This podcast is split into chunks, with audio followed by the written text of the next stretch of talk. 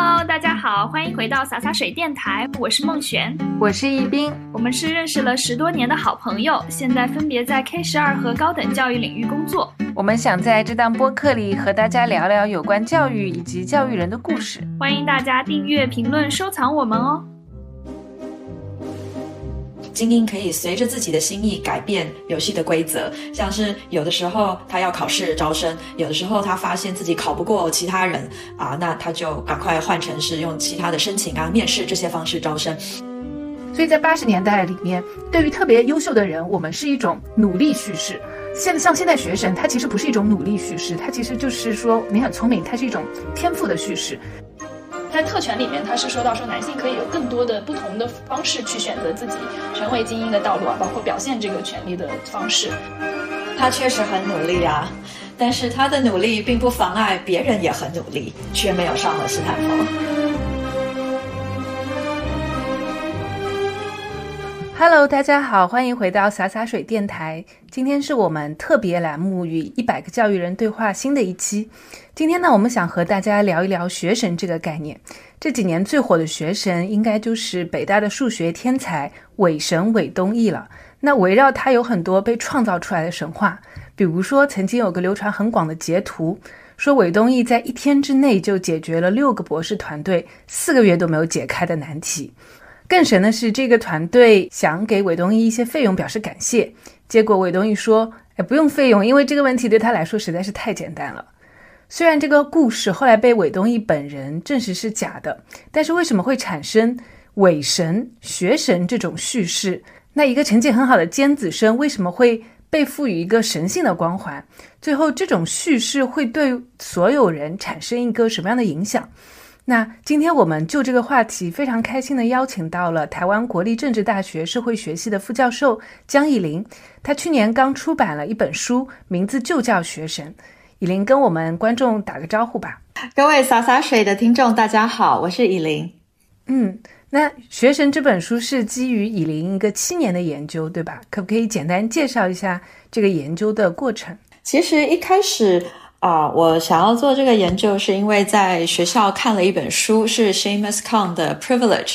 这个《Privilege》这本书，它是普林斯顿大学出的，它是在讲呃美国的高中生在学校里面是怎么样用文化资本来维系他们的啊精英地位，然后怎么合理化自己所谓。自认为高人一等的这个概念，那老实说呢，我看了觉得很有趣，觉得很喜欢这样的研究，但是它和我的生活经验以及我在中学的经验是完全不同的，根本。没有办法对话的一个概念，所以我才想要说，那我就自己去做一份研究，用这样子的概念去看，在中国或者是在考试制度下的学生，他们到底是怎么样维系他们群体之间的关系，然后怎么样合理化自己的啊这个地位。我我觉得很有意思，因为我在读你的书的时候，我也想到了这本书，所以啊，我就提了一个博士论文计划，然后就获得学校老师们以及其他就是行政这些部分的同意，让我去北京做了大概一年半的田野调查，跟几个一群高中生一起上课。每天早上七点在学校相见，十点半大家一起放学。那这样子大概二零一二到二零一四年之间都在做这些事情。所以上了两年的高中课之后，呃，因为跟其中二十八个人特别感情特别好，所以就继续追踪调查这二十八个人，然后一直追踪到二零一九年，也就是疫情爆发之前。我们刚刚说到，就是这这些学校其实都是非常精英的学校。那他的学生如果是在国内就读的话，一般来说都会想去到北大、清华这两所最顶尖的学府。然后出国的话，可能英国方向就是牛津、剑桥，美国方向就是藤校，对他们来说是一个非常满意的一个呃选择，对吧？那所以李林在这里面探讨了一个很重要的呃地位体系。那这个地位体系它其实有四层嘛。呃，最高的一层我们叫做学神，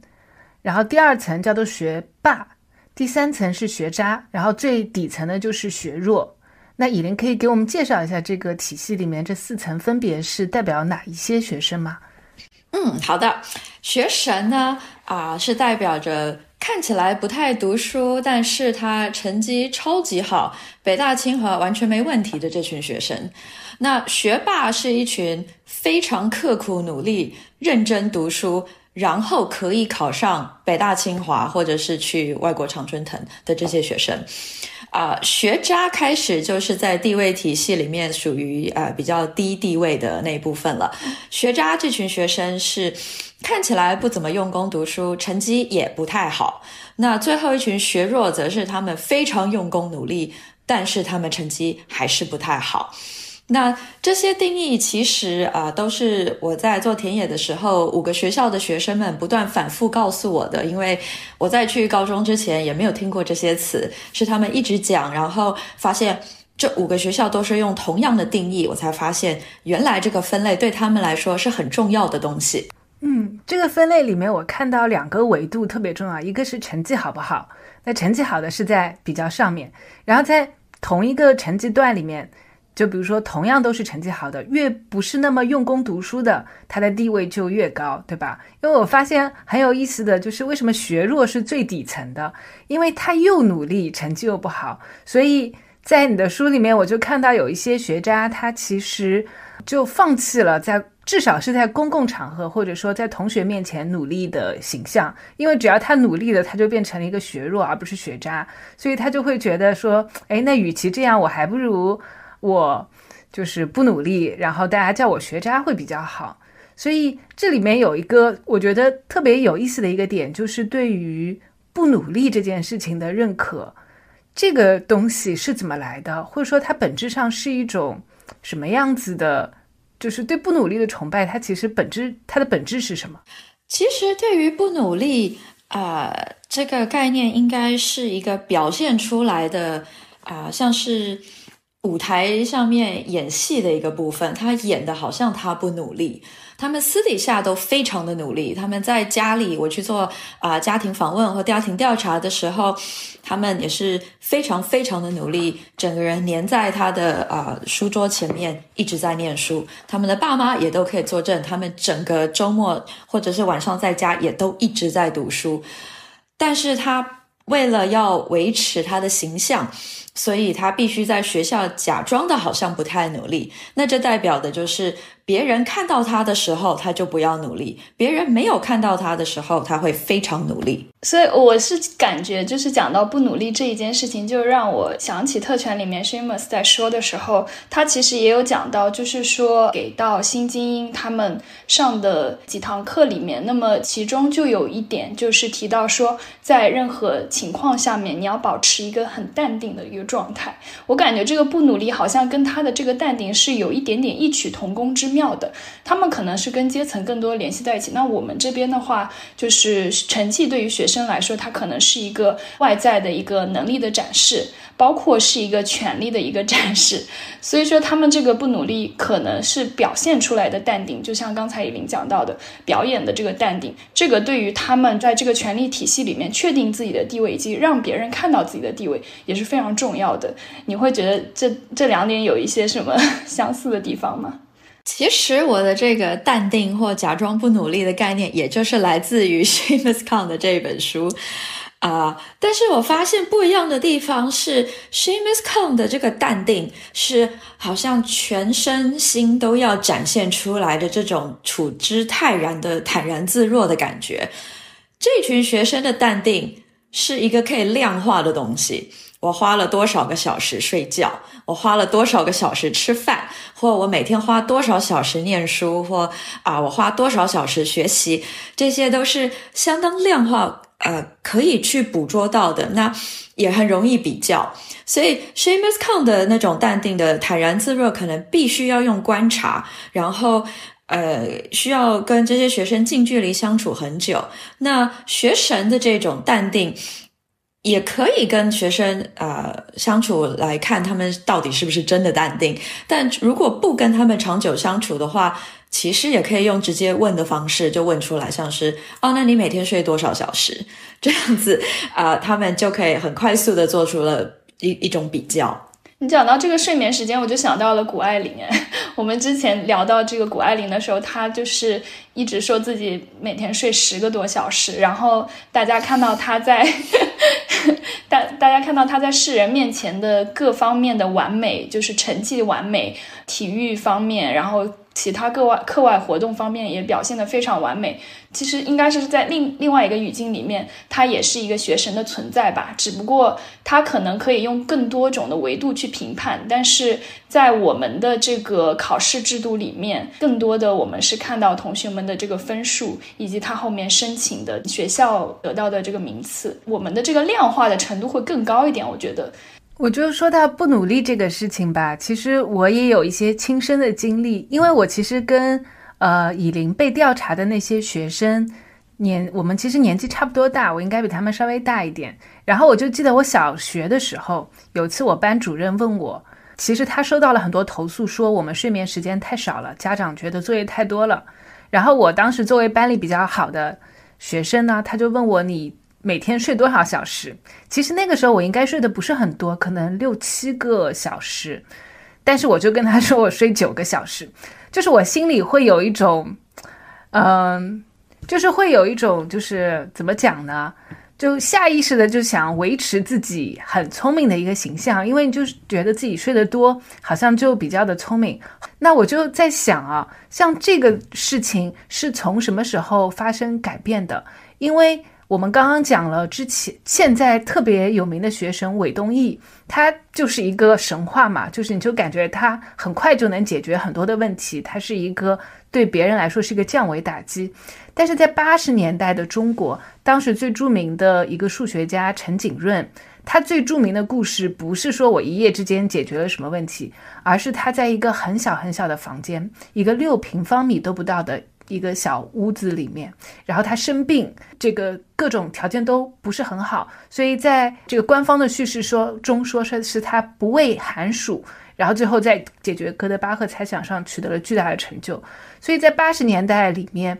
我们就发现，对于特别优秀的人，我们是一种努力叙事。现在像现在学神，他其实不是一种努力叙事，他其实就是说你很聪明，它是一种天赋的叙事。那为什么从八十年代我们都很认可一个人很努力，然后我们把他视为偶像，到现在就是说，哎，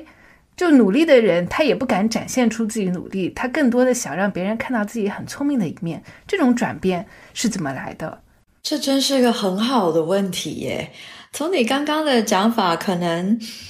啊，我们至少在国小就已经有这种感觉了。那。我比这群学生大了个十岁吧，差不多。我小时候好像还没有太强烈的这种感觉，所以可能是九零年代，或者是呃改革开放，或者是啊资本主义，还是全球化竞争下面，我们每一个人都呃有一些不太一样的改变，或者是整体这个世界的氛围从努力的叙事成了一种。聪明的叙事，就像你说的，聪明真的有这么重要吗？我觉得努力还蛮重要的呀。但是啊，也可能会不会是因为学生里面这一群学生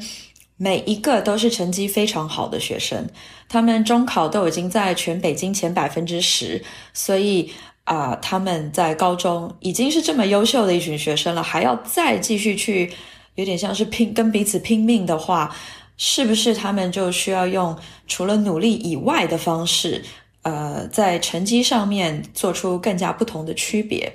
那呃，我听说有一些学校，如果不是顶尖高中的话，可能学校里面没有学生。那这样的话，在最顶尖的就是学霸，很可能他们的叙事就依然是努力最重要，然后努力可以出头这样子。但是至少在这一群家里有钱，然后考试成绩又好、聪明也努力，已经经过筛选进入顶尖高中的学生，对他们来讲，可能有啊有好的成绩、有努力都是必须的。那所以在这个之上，他们需要有其他的方式来做出区隔，然后就用用上了聪明的这个方法。我觉得很有共鸣的一点，《以林》这本书神奇的和我们现在当下中国内地互联网上的一股热潮形成了一个衔接点。我不知道你们最近有没有关注，就松弛感这一个词，在中国的互联网上就非常的流行。就是他们会标榜你要做一个很有松弛感的人，那这个松弛感呢，它不是像之前一样，我们可能用一种非常自然的方式达到。现在大家标榜的是你要有那种用一个特定的方法，然后去装出像老钱那一代的人，就是 old money 那种的松弛感，然后这样子会让你看起来更加高级。就是大家想要达到最终的这个高级的目的，然后想要去学习怎样变得有松弛感。就我发现，这这这两个东西好像莫名的连接在了一起。像在呃以林研究的这些学校里面，同学们他们其实也是类似的这种情况，就是我要通过这样子一个表象去确立自己的这个地位嘛。我发现就是大家慢慢的好像是有这种像新精英的这样子一个形象和新的权力阶级的最高位去学习、去模仿，甚至去神话。这样子一个形象的一个趋势出现，然后最近最近也是在北京吧，很火的一个网络事件，就是北京的万柳书院。万柳书院是北京一个非常非常高级的小区，它的单价可以到三十万人民币一平方，然后它是一个也是在应该是在海淀那边的一个非常有名的学区房，然后呢有一个。呃，万柳书院的男孩子，应该我觉得他也是以林研究的。这一个年龄阶段的这个男孩子，他在抖音上面发了一个小视频、短视频，然后发自己就是在上面呃运球、打篮球，他标了自己万柳书院的这个地址，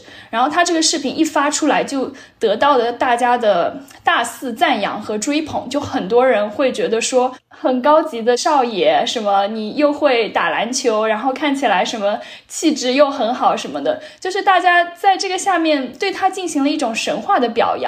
我觉得这个还蛮可怕的，就有从某一个角度来看啊，就是因为他已经拥有了所有的东西，可能他在财富啊，包括家庭背景，包括成绩，我们不知道啊。假设说上到这种排名非常高的这个学校里面的学生。他们的学术总归学术背景还是很不错的。那么他在这些东西都有了之后，其他方面如果还能够比别人更高出一层的话，可能就会在这个时代是得到大家追捧，而不是像之前一样，大家会去想说你有没有去努力。那么你得到这些资源后面，你来自的是什么东西？但是我发现现在慢慢的，因为可能阶层越来越固化，所以说。有一部分人他会觉得说，我可能不管怎么努力，我都没有办法达到这样的层级，所以我不如我去接近他，去崇拜他，这样是不是我的内心会安一点？这个是我的一个揣测啊。嗯，我觉得我们刚刚好像讨论了很多，呃，这些惬意感啊、舒适感、淡淡啊、放松，但是其实可能还要注，我们还是还要需要注意一下，因为学神之后是学霸，不是学渣呢。学霸也是有高地位的，他们是非常努力的一群人，所以我想可能努力依然还是很重要。那或者是说，呃，高中端吧，至少他们还是用结果论而言的。你成绩好，无论如何有没有努力就是比较好。那在同样的状况之下，才会再去做细部的区分，因为。人家宁可当学霸，也不要当学渣嘛。所以显然，他们觉得能不能上北大、清华，能不能像上藤校、牛津、剑桥，对他们来说还是以结果为导向的。是不是在一些，比如说同一所中学里面，学生的家庭背景其实都是比较类似的？那如果看到以琳你说进进到北大、清华之后，这个地位体系其实发生了一个改变。就是学渣的位置其实就要超过学霸，因为好多北京本地的学生，他们就会觉得我再怎么努力，其实都努力不过像山东啊、江苏啊这些高考大省出来的学生。那他们抬高自己的一种方式，或者说疏解自己学习成绩没有他们好的一种方式，就是说那些同学不是很会学习，他呃不是很会生活，他们只会学习。到了研究生阶段，比如说大家出国了，你和美国的同学在一起的时候，这个时候又变成了一种高中的那种体系，就是学神、学霸、学渣、学弱，对吧？哦，对，我觉得这个在在北大清华的地位体系的改变是最有趣的。那北京人他们自己决定要改变了这个地位体系的定义，或者是阶层化，但其他省份不一定这样子同意。所以在这里面，因为我没有其他省份的学生的资料，我真的很想知道他们是不是同意北京当地人在大学阶段突然改变啊过去这个游戏的方式，那还是他们不不不同意。但问题是，如果他们不同意，他们能怎么办？因为毕竟北京人或者是这群啊比较资源雄厚的学生们，他们是比较有优势的。他们无论是资源、教育，或者是家庭背景，甚至是地缘，都是占有优势的。所以，啊。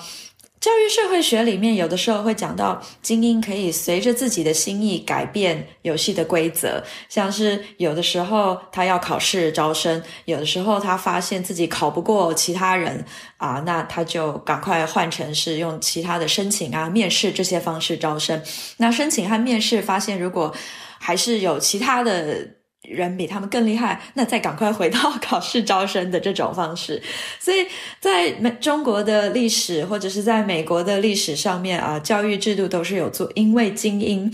的缘故做出这些改变。那我想在北京的这个状况，清华跟北大应该就是有点像是用比较小规模的体现了这个历史上面我们观察到的现象。就是回到有一些还没聊完的，就关于。高中里的地位体系，就是以琳。其实你在书里面讲到很多学生之间的互动，学生跟老师的互动，学生跟家长的互动嘛。而这些互动又能够让他们，呃，自我证实这种地位体系。就说，哎，通过互动，他们确认了自己是作为学霸，然后一种特权，或者说作为学渣学弱怎么样的一种。呃，比较弱的一个地位，能跟我们讲讲这种互动的关系是怎么影响他们的这种自我认知的吗？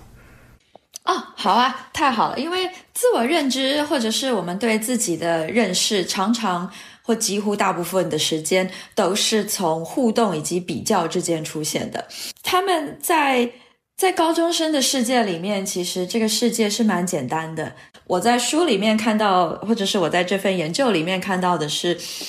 他们在跟同学、跟老师、跟家长的互动，其实都是用这个所谓的学生学霸 versus 学渣学弱来划分的。有比较高地位的人，也就是成绩好的人，在学校大家会很羡慕他，或不只是羡慕，是一种崇拜，想要跟他一样。这简直就是像明星一般的光环。那如果是老师的话呢？他们会为了维系这群人很高的这个。成绩，而不给他们太大压力，让他们有比较多自由发展的空间。那这在其他的学生眼里，就当然就形成是特权。但是老师们既不会同意，他也因为不知道有这个状况，所以他绝对不可能会承认。那家长这方面，因为大家都是这群学生都是独胎的独生子女，所以家长们没有什么好比较的，只能从。观察不同的家庭来看，我在这边看起来的是，同样学学生如果成绩比较好，他家人给他的控制的程度也比较小，会给他比较多的自由，他想干嘛就干嘛，他想买什么啊就买什么。那他想出去玩，好，你出去玩啊，记得小心安全就好。那这些东西都是成绩低的人所完全没有办法拥有的经验。他们在学校，学生同学。不会很想要跟他一样，因为大家都想当学神或学霸嘛，所以他本身不是令人倾羡的一个对象。那跟老师相处的时候也是，老师对他的重点就是你要考好，你成绩要怎么样提升，而不是啊你压力不要太大，或者是啊你继续维持现在，不是他们。跟老师的关系也就会不太一样。那老师们当然觉得他们都是在为这些学生好，实际上也确实他们是很努力在为这群学生好。但是，呃，这样就变成了系统性的相处上面的差异。那最后家长这方面呢？家长当然是啊，我的小孩要是成绩不好，我一定要想办法让他多读书，好好学习啊。就算考不上清华北大，好歹也上个北理工吧，这些的。所以他们。这些家长就会无所不用其极的想办法来帮助自己的小孩，像是如果我觉得这个，如果他觉得这个小孩，呃，手机用的太多了，那就没收他的手机；或如果觉得他不可以这样看电视，那就不让他看电视。那这些都是家长的控制会变得越来越强。那这样子的一个状态，虽然家长不是刻意想要做出区别，因为他只有这一个孩子，但是在呃，宏观的架构上面来看，成绩好不好就成了所有互动的来源，以及系统性的造成差异的原因。那处于成绩处于中游的学生，比如说一些平平无奇的学生，他们会怎么自我认同呢？这个很有趣，因为这个学校里面或我去的这些班级，大概是百分之十五到二十五会上北大清华，这个比例有点太高，所以他们的学生学霸人数。还蛮多的，真正少的是学神跟学弱，几乎没有。每一届不会有太多人当学神，大概一届最多五个，差不多。有的时候一整届才一两个，所以这些人就是真的很少。学霸人数倒是蛮多的，那学渣基本上就是考在成绩中下了。那这就是后百分之五十就已经从学渣 开始算了，所以呃，这个是一个蛮有趣的现象。那学弱其实人数简直就是跟学生一样少，呃，一方面是学生不会承认自己是学弱。另一方面是我作为外来的研究者，我无从得知谁是学弱，大家不告诉我，或者是老师不让我知道哪一些人成绩特别差，因为会觉得有影响学校的校誉。那他的同学们也会不让我跟学弱们或某一些人说话，因为就不知道为什么有其他的想法，可能不想要跟学弱在一起玩。那。这个就会是影响这个研究结果的重要性。但是回到你的问题，学习程度正好在五十趴这个百分比的人，嗯，如果问他们，他们通常会说自己什么都不是，他哪一个都不是。那从我们的呃社会学理论的角度，地位接续画出来之后，呃，理论上。大部分的人会是没有地位所属的无眼，就是这些 silent majority，但他们对于地位体系的支持是影响以及建构，甚至是维系整个地位体系的来源。那如果去问其他同学，这一些正好在百分之五十的人在哪里？那每个人的分类就会不太一样。有一些人会说他们是学霸，但可能大部分的人会把他们啊当做是学渣，因为毕竟百分之五十没有到前百分之二十我上不了北大清华。对我，我就是以琳刚才在讲解释这整一个体系，包括学生跟家长、老师之间的互动的时候。呃，其实我就想起来，你当中有一个非常有趣的一章，叫做 “Hanging Teachers on the Blackboard”，就是叫把老师挂在黑板上。就我自己之前是也是有这种类似的体验啊，就是我在高中的时候有听过另一个班的学神，就是在老师在黑板上讲解题目的时候，然后他自己其实是当时上课的时候埋头睡觉的，然后传言到我们这边的时候，就变成了那个同学在睡觉的间隙。突然听到老师有一个地方讲的不对，然 后就站起来。跟那个老师说你这个地方讲错了，然后老师就突然发现自己确实是讲错了。应该说我们以前是觉得说这是一个隐形的，好像阶级体系，但是在这个学神的地位上的有一些人也会去非常公开的显露的去表达。我是感觉哦，从我这个角度来看，是不是它也是一种权力的表达？因为其实我们知道，一个权力的建立跟表达，其实它是需要在维观群众的见证之下的嘛。那么学生这样子的学生，他有这样。一个体现，好像类似于是给老师一个下马威的感觉。就从你那个故事里面，我是能够非常明显的感受到那个老师的尴尬状态的。嗯，我在学校里面看到的是敢反驳老师的，几乎都是学生跟学霸。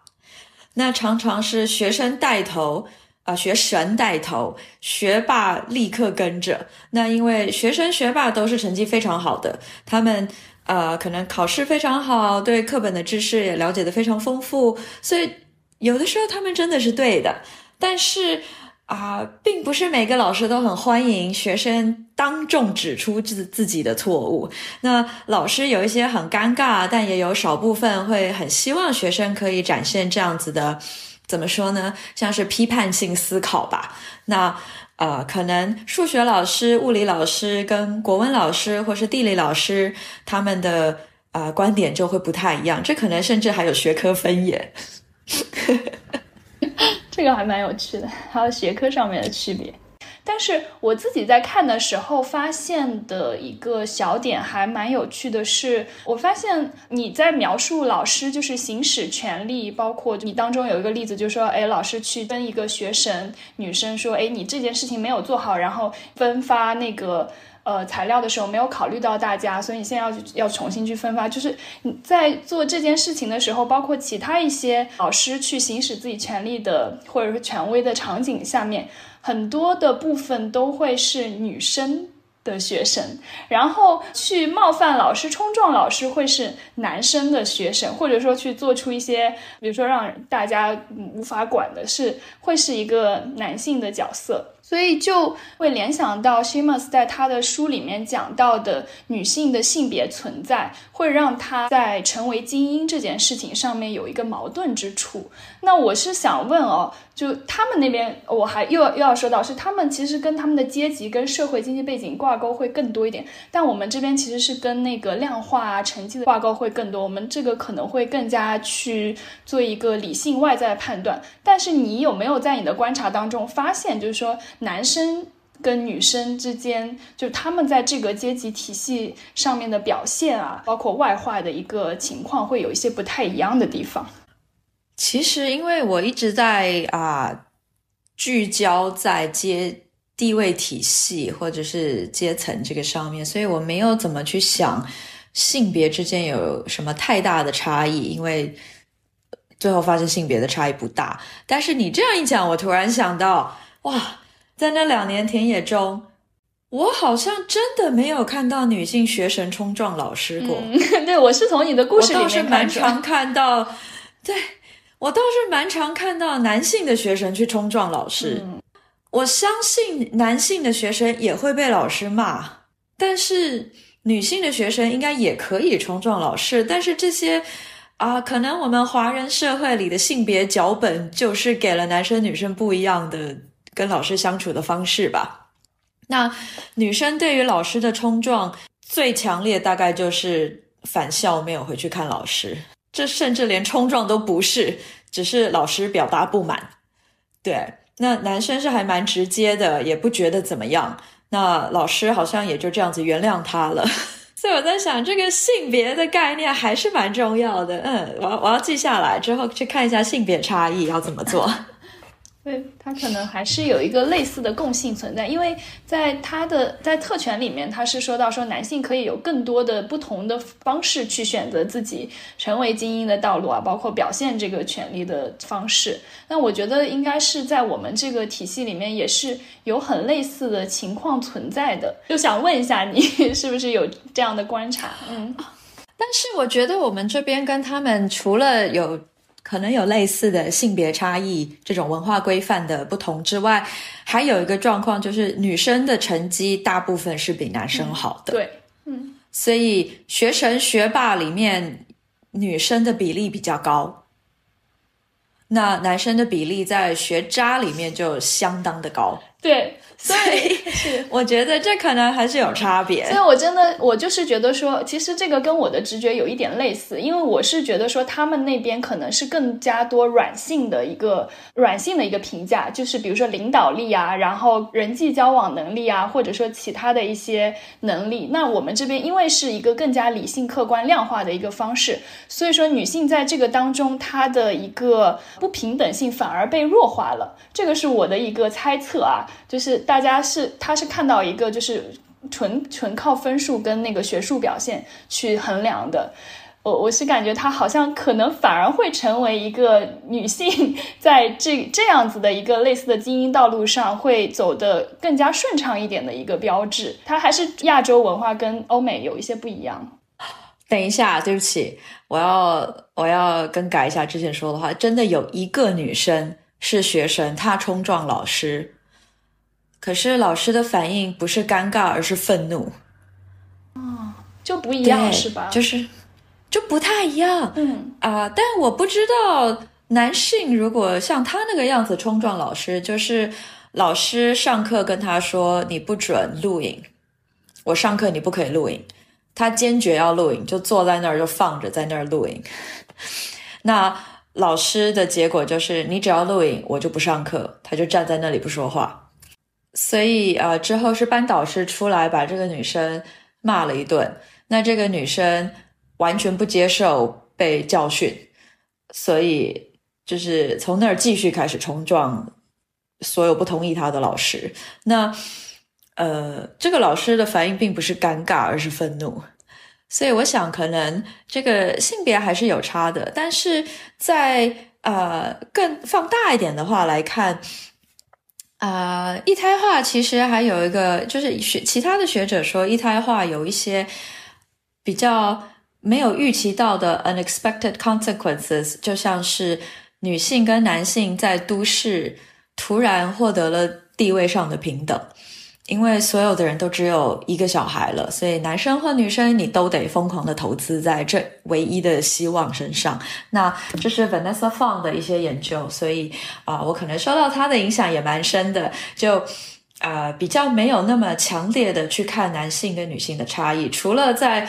学神学霸人数上面性别的比例是不太一样的，啊，其他我好像没有特别的去强调。我会发现，就是男女性别有一个很比较差异的地方，是特别存在于初中的，还还不是高级中学的那个阶段。嗯，在初中的时候。如果一个男学霸和一个女学霸都是学霸，成绩都非常好，老师通常对他们的解释风格是不一样的。因为初中的话，中考它难度其实并没有那么高，就很少有学神的存在了，就大家学霸会比较多，因为大家都容易考得很好。那老师会总是会解释说，男生是会比较聪明一点，那女生就会比较努力一点。我有见过。啊，有的老师就在课堂上说：“哎，你不要看女生现在你这个成绩那么好，你到了高中成绩就肯定比不过男生了。”所以就是这种解释风格上面，初中的时候我觉得会有很大的差异，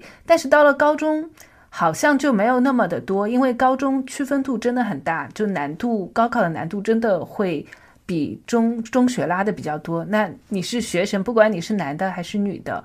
呃，女生或者男生。呃，老师都会承认说你很聪明，你很努力，怎么样？但是在初中的时候，解释风格是会完全不一样的。孟璇，你是不是也会觉得你的老师跟你说过类似的话吗？嗯，对我我是感觉隐隐约约啦，就是在在小一点的时候，因为可能大家的潜力没有完全表现出来，然后老师也是会想要去鼓励男生。就因为男生会比比较好动、爱玩嘛，所以老师会用这种方式去鼓励男生，然后去削弱女生的优势的存在。但是刚才以琳好像非常惊讶，所以在你们那边应该是没有类似的情况，是吗？我们这边因为状况不太一样，首先就是我们这边大部分有生小孩的都会生两个，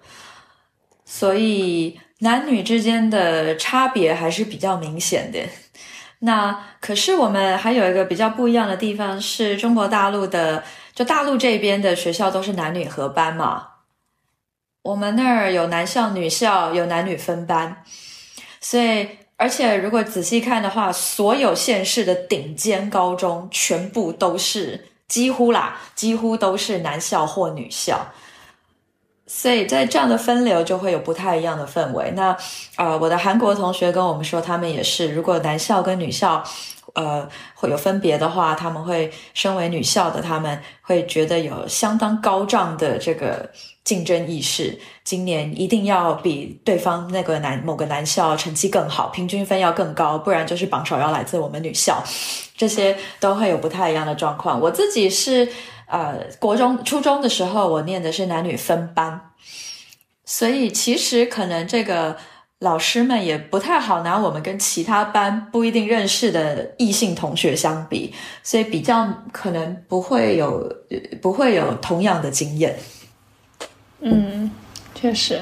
就大家这个班级情况还是挺不一样的。嗯，我我们刚才其实讲到了很多在学校里面他们跟同学啊、老师之间的互动，但其实刚才以琳还讲到一个非常重要的因素，就是父母在他们的升学道路、人生道路上的一些支持。据你所说的话，在这个书里面，应该是大部分的父母都会倾尽自己的全力，把所有的资源啊，包括人脉啊，自己的心力去放到。培养学生们升学的这件事情上面去，从我们这边来想哦，就是因为我们会觉得说这些学生跟我们的年龄差不多大，那他们的父母可能也是类似我们父母的这个年龄。那我们知道，就是中国改革开放从一九七八年开始嘛，我我估计这一批父母大概也是七零八零年生人。你会觉得说，他们这些父母，他们整体经历的这个历史时代啊，然后他们对于全球的视野的。放宽是会成为他们这样子做的一个原因之一吗？诶，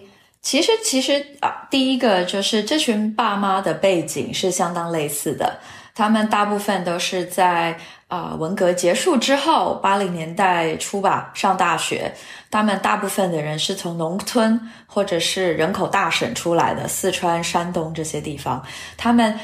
除了一个家庭本来就是已经四五代的北京人之外，每一个都是靠教育翻身，靠教育进到了北大、清华、人大，靠着教育的力量拿到了北京的户口，在北京落户，所以他们其实是靠教育往上流动的。那这一群人如果是这样子的背景，又是这样共同的一代的回忆的话，他们应该是一群比较相信教育，知道怎么使用教育，而且。他们知道要怎么帮助小孩获得最好的教育资源。那除此之外，当然他们跟学生和老师们之间有个很大的不一样，就是他们自己作为社会顶尖的一群人才，他们的眼界是不太一样的。他们会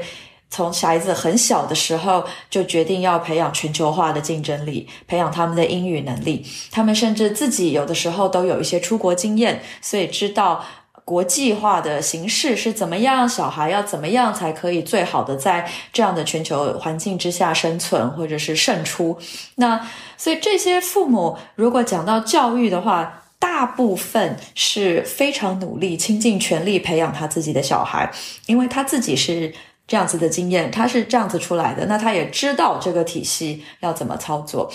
只有非常少数，甚至只有个位数的父母是。知道怎么做，但是没有要做什么事情。那这些父母啊，问他们的话，他们都说是因为小孩状况很好，不需要他操心。那实际上，如果小孩一旦状况不好，我的观察是，他们立刻就会跳下来，跟其他的父母一样，倾尽全力啊，介入学校啊，跟老师相处啊，找老师聊天啊，谈话呀，找招生官详详谈自己小孩的状况。这些父母都是会这样做的，他们。那些少数没有在做什么事情的，一方面就是相信小孩没有事情，另一方面是他没有看到有什么需要改变的地方。这种就是表明自己的孩子不需要自己操心，是不是也是一种天才叙事？就是也是一样的，就说，哎，作为孩子，我可能会说我平时。不是那么努力读书，但我成绩很好。然后作为爸妈也很可以很骄傲的说，我的孩子不怎么需要我操心。但实际上，他们都不管是作为孩子还是父母都很努力。嗯，我觉得应该都是这种隐形的努力。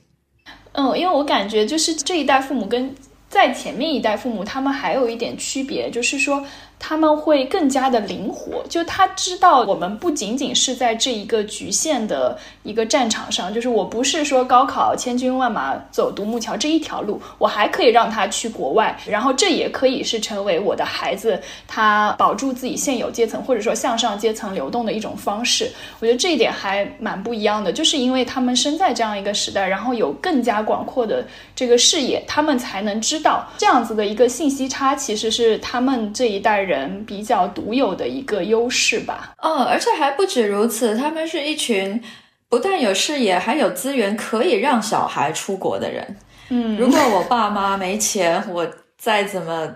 千军万马，也只能走那条独木桥了。但他们知道，不但有很多条路，而且都可以让小孩去走。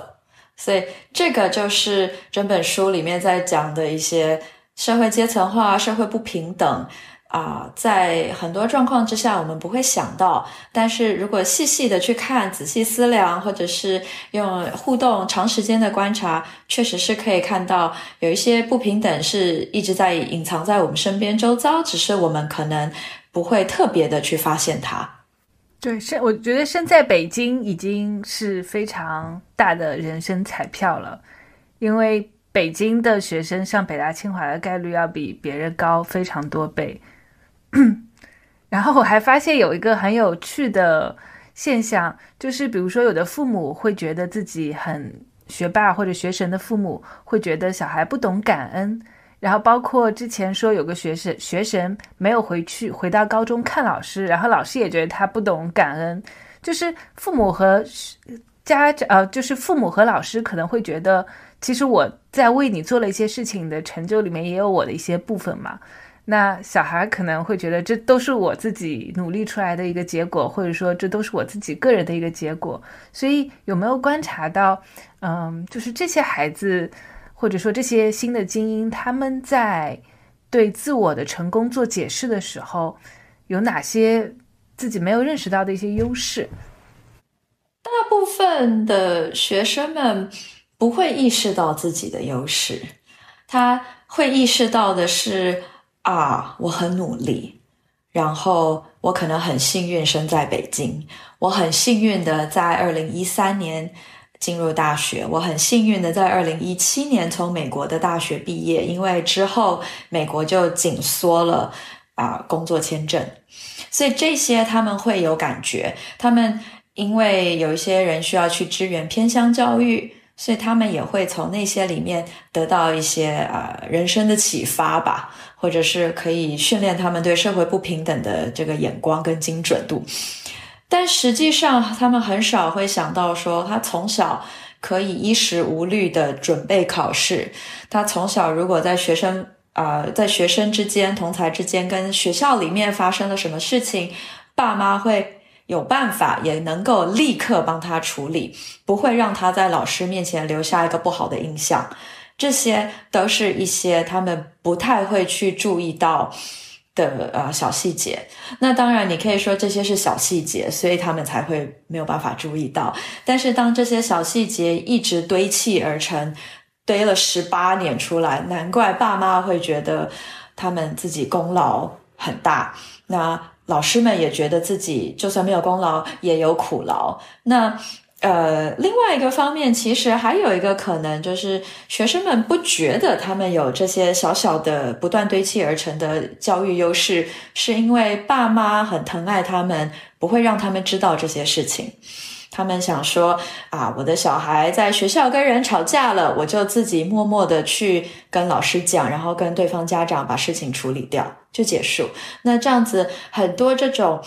背后像是后台一样的工作，都是父母在做的。像是准备高考，不是只有准备而已。从爸妈的立场。还需要看什么？去哪里住？找一个地方住，这样子中间三小时休息，可以在那里吃饭、喝水，然后不会太累，不用来回奔波。这些都是要用抢的。他不但要有钱去付这个钱，他还要有时间去抢这个这个 hotel 的定位。这些都是爸妈要做的。然后之后当天你的什么时候出发？你的行程要怎么安排？车子走哪一条路不会被封路？然后车子也比较少。这些全部都是爸妈。在做的，在我的观察里，二十八个小孩没有任何一个小孩参与了这些很琐碎的小事情，因为他们的目标就是好好读书、用功学习，然后努力考一个好大学，或者是努力考个高分的 SAT。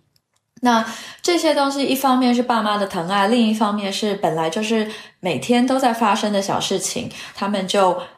可能比较不会注意到。但是会注意到的人啊，在书里面也有个例子，就是他。是成绩不太好的学生，所以没有什么人帮他这些事情。他想要申请三好学生，没有老师理他，因为他成绩不够好嘛。但他确实符合三好学生资格，所以最后只有一个物理老师愿意帮他，而且还很认真的把这件事当成一回事来办。这一个老师，因为在这样子，可能是对老师而言一时的同情或一时的不经意，或者是老师。啊，刚好觉得这个学生不错，要努力帮忙，不知道老师为什么这样突然就这样子觉得要帮助他，完全改变了这个学生接下来一年半的生活。他突然觉得他要奋发努力，就算变成学弱也没有关系，他就是要努力。他想要跟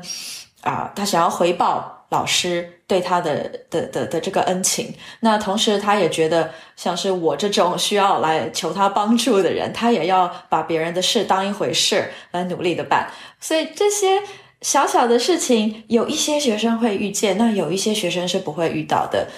回到头来，好像还是跟成绩有一点关系。对，真的是，就很多老师他们在说自己毕业的学生的时候，经常会感叹，还是没想到最后跟他们关系最好，或者说最感恩他们的这种老师的付出的，都是成绩比较差的学生。那成绩好的学生，他其实就比较少。在毕业后跟他们保持一个很密切的关系，而且我在想，就是那些学霸或者学神，他们呃有一些自己不知道的优势，但可能对于别的人来说，这种优势是很容易捕捉的。就比如说在北大清华里面，北京的这些学生和一些人口大省的学生，其实从呃一个局外人的角度来说，他们就会很容易看出来，就是说，哎，这些。本土的学生他们本身有哪些优势？呃，最近谷爱凌她不是在斯坦福完成了第一个学期的这个读书嘛？然后她每门课都是很好的，每每门课都是很好的分数，所以她很开心的在社交媒体上说拿了全满分，对吧？下面就有很多评论就说：“哎呀，如果就是没有谷爱凌，没有她的妈妈和她的团队的精心安排，她是拿不了那么好的分数，进不了斯坦福的。而且她而且他们就说，他选的这些课其实都比较的水，就不是说都是一些含量很高的一些课。就是他非，就是他们就说他其实非常懂在大学里面挑选课程的这样这样的一些隐形的规则，就选了一些水的课，拿了很高的分。然后谷爱凌回复也很有意思，他就说，如果有一个团队能够保证我。啊，在斯坦福一直拿满分的话，这样的团队，你们请，请你们帮我找一个，因为我没有这样的团队。就是在解释的方面，就像我们这些人就会觉得他啊，他有很多的优势，他妈妈很厉害，然后他有很好的教育资源。那谷爱凌解释的时候就说，这其实跟我的团队、跟我的妈妈没有什么关系，就主要是我自己的努力。也是啊，他确实很努力啊。但是他的努力并不妨碍别人也很努力，却没有上了斯坦福。别人也很努力，但是他没有选到比较水一点的课，或者是没有办法拿全满分。别人也很努力，但是他需要半工半读。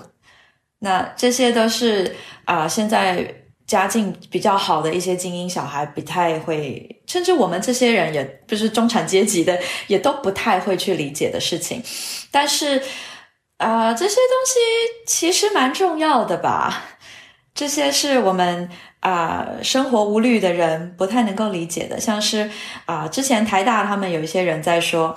如果没有钱是不能上台大的。然后台大的反应就是啊，我们有给很多奖学金，但奖学金根本不够啊，因为这个人他放弃了工作跑来念书，不只要给他学费全免，还必须要给他生活费，因为他的。是他的损失不只是学费而已，而是他没有办法获得的打工的钱。所以这些是我们一般可能不太会想到的，觉得啊，奖学金这样帮你免学费不是很好吗？哦不，这个对他们来说是不够的。但是这些事情可能一般我们在自己的强调自己的努力下，就不太会去注意到。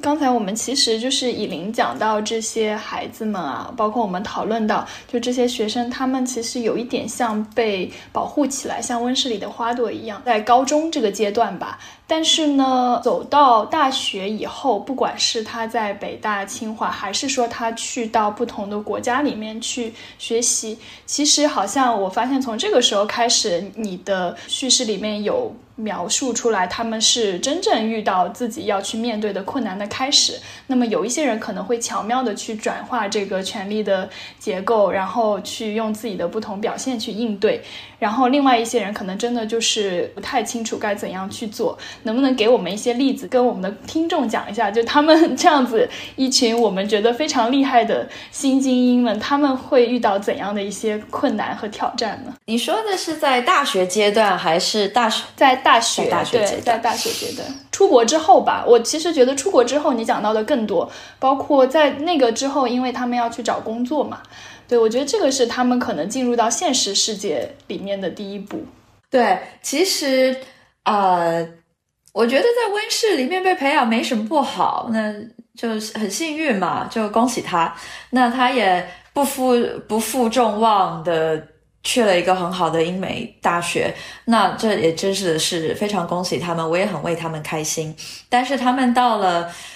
这些欧美的大学、顶尖大学之后，会发现世界跟中国不太一样。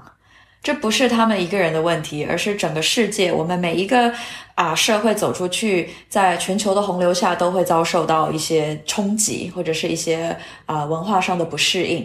那这些学生已经训练的相当好，他们英文没有问题，他们食衣住行都可以自理，这些已经是相当可以适应，是相当好的地方。那他们主要受到的冲击，大概其中第一个我碰到，我我访问一圈问到的就是。白人不太跟华人，尤其是亚洲来的华人啊来往，所以他无论想不想要交白人或者是其他呃美国出生长大的人的朋友，这都会有一些困难。那他们如果很成功的，像有一些有一两个人一开始非常成功的打入了 local 学生的圈子里面。啊，像是 Ashley，他去英国，他过得非常好，如鱼得水，交了非常多的英国本土的朋友。但是到了之后，他们也会觉得文化上隔阂有点累，不想要每天吃这些食物。他有时候就是想吃家里的什么汉堡包，或者是想吃家里的什么什么什么牛肉面这些的。那这样子的话，他不可避免的。就会又再稍微回到他自己的小群体里面。那这个小群体就是以种族跟国籍为主的这种小群体。那呃呃，大陆的学生其实还蛮幸运的一个地方，就是从中国大陆每年送出去的研究呃的学生非常的多。所以他们就算不跟其他的人来往，也可以有一个非常好的啊支持体系。他有足够多的朋友，他有足够多的活动啊。过年的时候也是有他们自己小群体举办一个什么几百人的一个小春晚。那其他的国家像是什么缅甸啊、不丹，可能就没有办法。对，所以这个是他们呃，可能第一个就会碰到就是。交友上面的不太一样。那第二个他们会碰到的是，中国是一个非常考试制度挂帅的地方，所以大家看的是成绩。那这个量化的数据简单明了、轻松又粗暴，一看一目一目了然。但是在英美这些，尤其是美国或是加拿大，他们选学生的方式是一种 holistic 的概念，不是只是看成绩，甚至现在很多学校根本不看 SAT 了，他完全不要你的考试成绩。那在这样子的一个体系里面所选出来的人，他不是那么强调成绩，对他而言，这个地位体系不是建在建基于成绩上面，而可能是建基于啊，你是不是一个。课外活动表现超强的人，你是不是一个会运动、会打球、会什么有氧舞蹈，或者是会跳舞、会音乐的人？那这些东西都是我们这些考试制度出来的学生比较弱势的地方，因为我们花全部的心力在准备考试。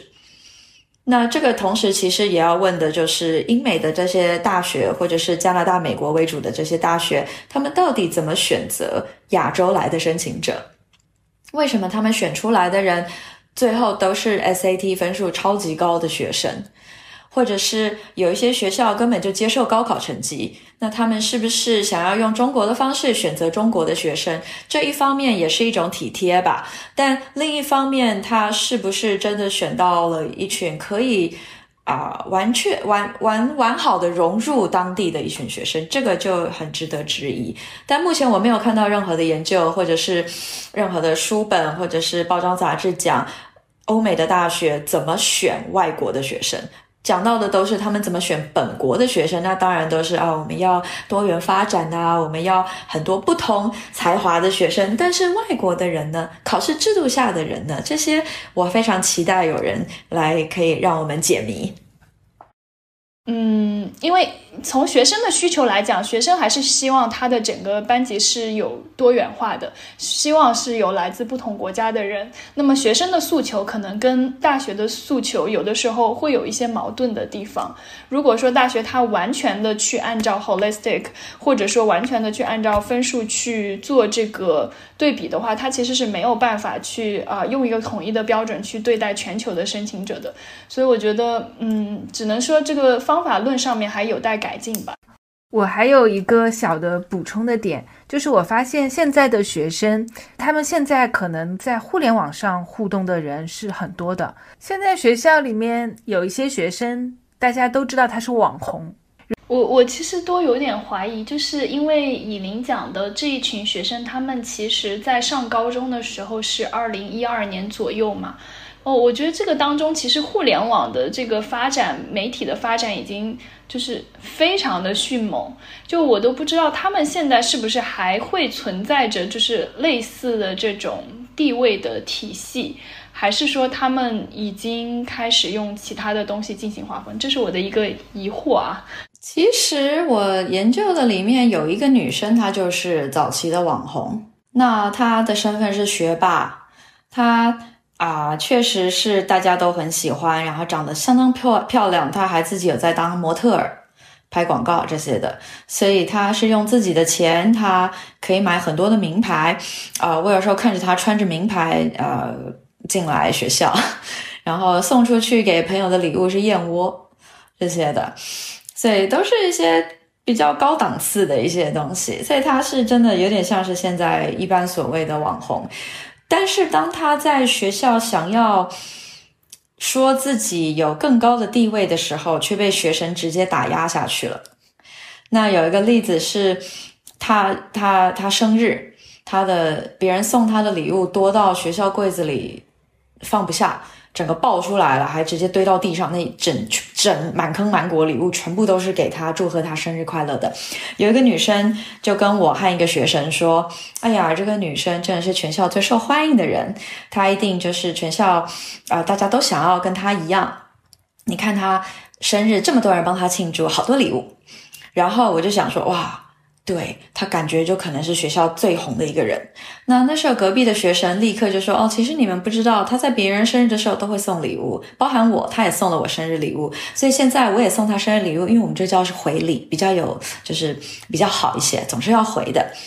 然后我，然后那个女生就说：“可是礼物多到柜子满出来，还堆在地上都是耶。”那这个学生。立刻就说：“嗯，你就知道他送多少人礼物。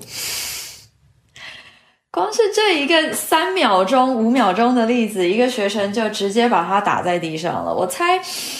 如果网红是很重要的一件事情，他确实会在学校是万人敬仰的一个存在，大家跟他出去很有面子。但是如果我们的教育体系分为网红跟考试结果完全不相干。”或甚至是你花太多时间在当网红，而成绩落下去，上本来可以上清华北大，后来连北理工都上不了了。那这样子，他在学校的地位应该还是会受到影响。那我们在这里说的地位体系，并不是受人喜欢呐，或是啊大家很呃很欢迎他这样子，因为毕竟在啊社会学研究里面，呃演艺人员的地位从来不高。但是他们像是周杰伦、张惠妹或这些的，他们都是大家非常喜欢的人。只是在我们的地位体系里面，他们本身不是一个很受人敬仰的行业。所以，网红如果是在考试体系里面，如果像是印尼，或者是像是有一些学校，你只要在呃博客上面或者是微博上面有十万个 follower，那你就可以进到我们最好的大学。那这样他可能就会成为学生。但是如果这个没有相关，那我们就可以再看他的呃令人敬仰的地方是到什么阶段，还是他纯粹就只是大家很喜欢的一个人而已。对对，我觉得我非常同意，就是学神学霸、学渣学弱还目前是一个最稳固的体系。包括我有讲到刚刚的例子，就是一个网红的学生，然后他的视频里面甚至会有他的同校的学生就来说，哎，其实他平时没有这个网上看起来视频里看起来那么好看，然后呢也说，其实他的成绩在我们学校也不是最好的，他也就只能上一个就是前三十的大学吧。就你们现在你看起来很好，其实我们学校有更多更厉害的人，所以你就会感觉到啊。大家还是觉得，哎，学神学霸是最最最最厉害的。你看，这就是所谓沉默的大多数跳出来了。就像就像你刚才讲到，他们说谷爱凌选的课是水课一样，就嗯类似的吧？我觉得，嗯，在高考这个语境里面，可能还是这样的。以林这本书，其实你还有一个类似于副标题，就是中国的少青少年走向全球化精英的这样子一个道路。如果说从你现在的角度去看的话，你会怎么样去定义这种全球化的精英呢？在书里，我的定义其实是比较明确一点的，就是个人或家户的收入在全球或是西方国家里面在前百分之十，这是全球化的。精英的定义，那我知道有些人觉得这个定义太狭隘，那另外有一些人觉得这个范围太广，前百分之十太多了，所以我想，既然有人觉得狭隘，有人觉得太广泛，那应该就是刚好中间的一个定义吧。但其他研究也有一些例子，像是呃研究权力精英，或者是研究这些经济精英，那。呃，权力精英的话，就会像是农村里的干部这些的。那经济真的是经济精英，可能像是，呃，当然就是很多有钱的人，但是也包含暴发户这些没有什么教育啊背景的类型。那。因为我的定义是比较不太一样的，所以暴发户啊，或者是农村小干部，其实并不在我的定义范围之内。我比较看的是一个社会经济层面，所以呃，收入是一个比较容易去做推断的一个指标。但除此之外，在中国以及啊，甚至是其他像是日本、韩国这些国家的话。嗯，这些收入比较高的家庭，大部分其实会是用教育来得到他们现在的这个经济收入，然后他们也会用教育来合理化他们为什么值得赚这么多钱。嗯，书里面也讲到了，精英他可能在很多的时候，他都能够自如的去切换。自己对于这个地位体系的一个阐释，所以其实你刚才提到的他们在海外留学遇到的一些阻碍，是不是最后也被他们就是自如的或者说自然的去用另一种方式给圆过去了？或者说他们自己其实用了怎样的一个方式去继续这样子一个地位呢？因为我相信没有人是想要让自己从已经获得的这这个地位体系上面的高位上面下来的。对，谢谢这个问题真的很好。呃，在北京的这群学生，他们可以变换自如的更改地位体系的规则，其中一个很重要的原因是因为他们的家庭背景是相当好的，他们是本来就来自于社会优势背景的人。那出国了的这群人，他们从本来是优势背景变成不是优势背景，在欧美的优势背景是白人。或者是是 local 的本地的学生，并不是外国的国际学生。那国际学生就算成绩很好，长得漂亮，或者是家里有钱，他也不会成为这个当地社会的主流或者是优势的群体，所以他没有办法随意的去更改美国大学的规则。但是他可以做的是，在他自己的这个规则体系里面，因为反正人够多，所以他就在他自己的规则体系里面，照样去 implement 他自己认定是正确的东西。像是他们到最后会觉得啊，美国学生都很笨，因为他们都拿不到 A。那就代表他们还在用自己的体系、用自己的认知在界定大家彼此不同的类别，但美国人根本就没有在 care 谁是 A 或谁不是 A。那当然，有一些研究发现，自从金融呃零七还是零八年的金融海啸之后，美国的学生越来越重视他们的成绩，尤其是课业成绩，所以这个可能会啊，跟中国的学生有稍微相为呃互相越来越接近的部分，但是美国体系本身是完全不同的，所以中国的学生在没有办法改变美国社会地位体系的这的状况之下，他们就会有点像是抱团取暖的这个概念，但是因为他人数很多，这个团很大，所以他们的地位体系也确实是可以在他们生活周遭造成一些啊他们既有的影响力。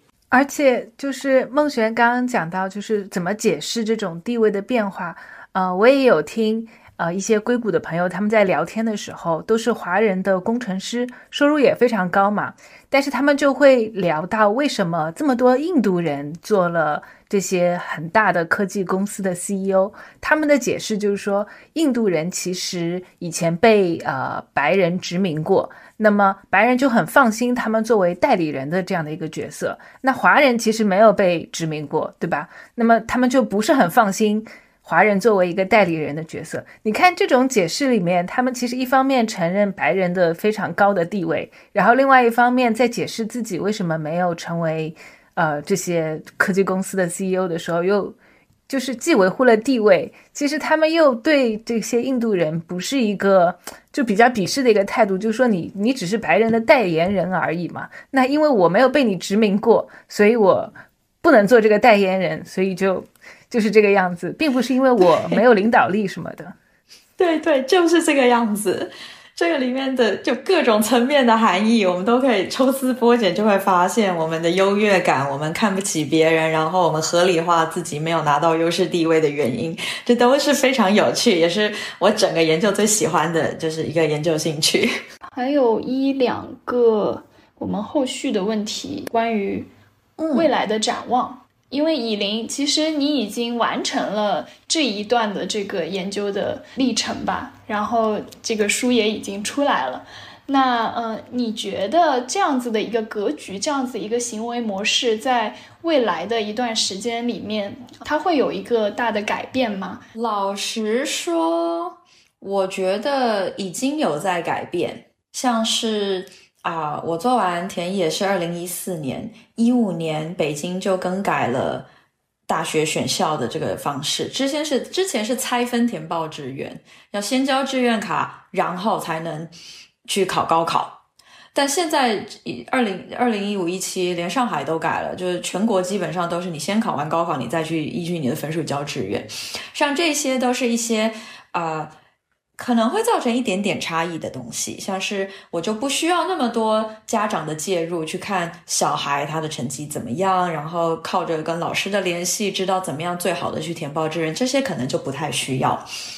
但是这些改变全部都是体制内的改变，本身的体制完全没有造，没有没有任何呃 fund fundamental 的跟动。所以我们还是在用考试来筛选学生，就算招生上面加分制度有包含面试，最后这些学生依然得考试。那我们甚至是在一四年还是哪一年，北京就取消了奥林匹克数学金牌或者是奥林奥赛金牌可以保送的制度，变成所有的学生都必须要去考高考。所以很多改变，但是这些改变如果都是在制度内的话，我。基本上觉得不会改变，就是啊，学生的地位体系可能是不会改变的。学霸、学神还是会是大家最想要成为的类型。那学弱跟学渣，大家还是会不太想要当，或者是啊，他们还是会很努力的维系自己，不要到全校最低阶段或最最低阶地位的一个状态。所以啊，而且实际上你们的问题之前还有一个是在全球化下啊，是不是跟其他国家也都会有什么样类似的状况？我其实觉得，虽然这个研究啊是以北京的高中生为主。但是在其他考试制度下的学生应该也会类似，像是之前讲的韩国或者是日本啊、香港、台湾，如果都是用考试来决定招生的方式的话，成绩的重要性当然是会有不可撼动的啊这个影响。因为其实日本跟韩国他们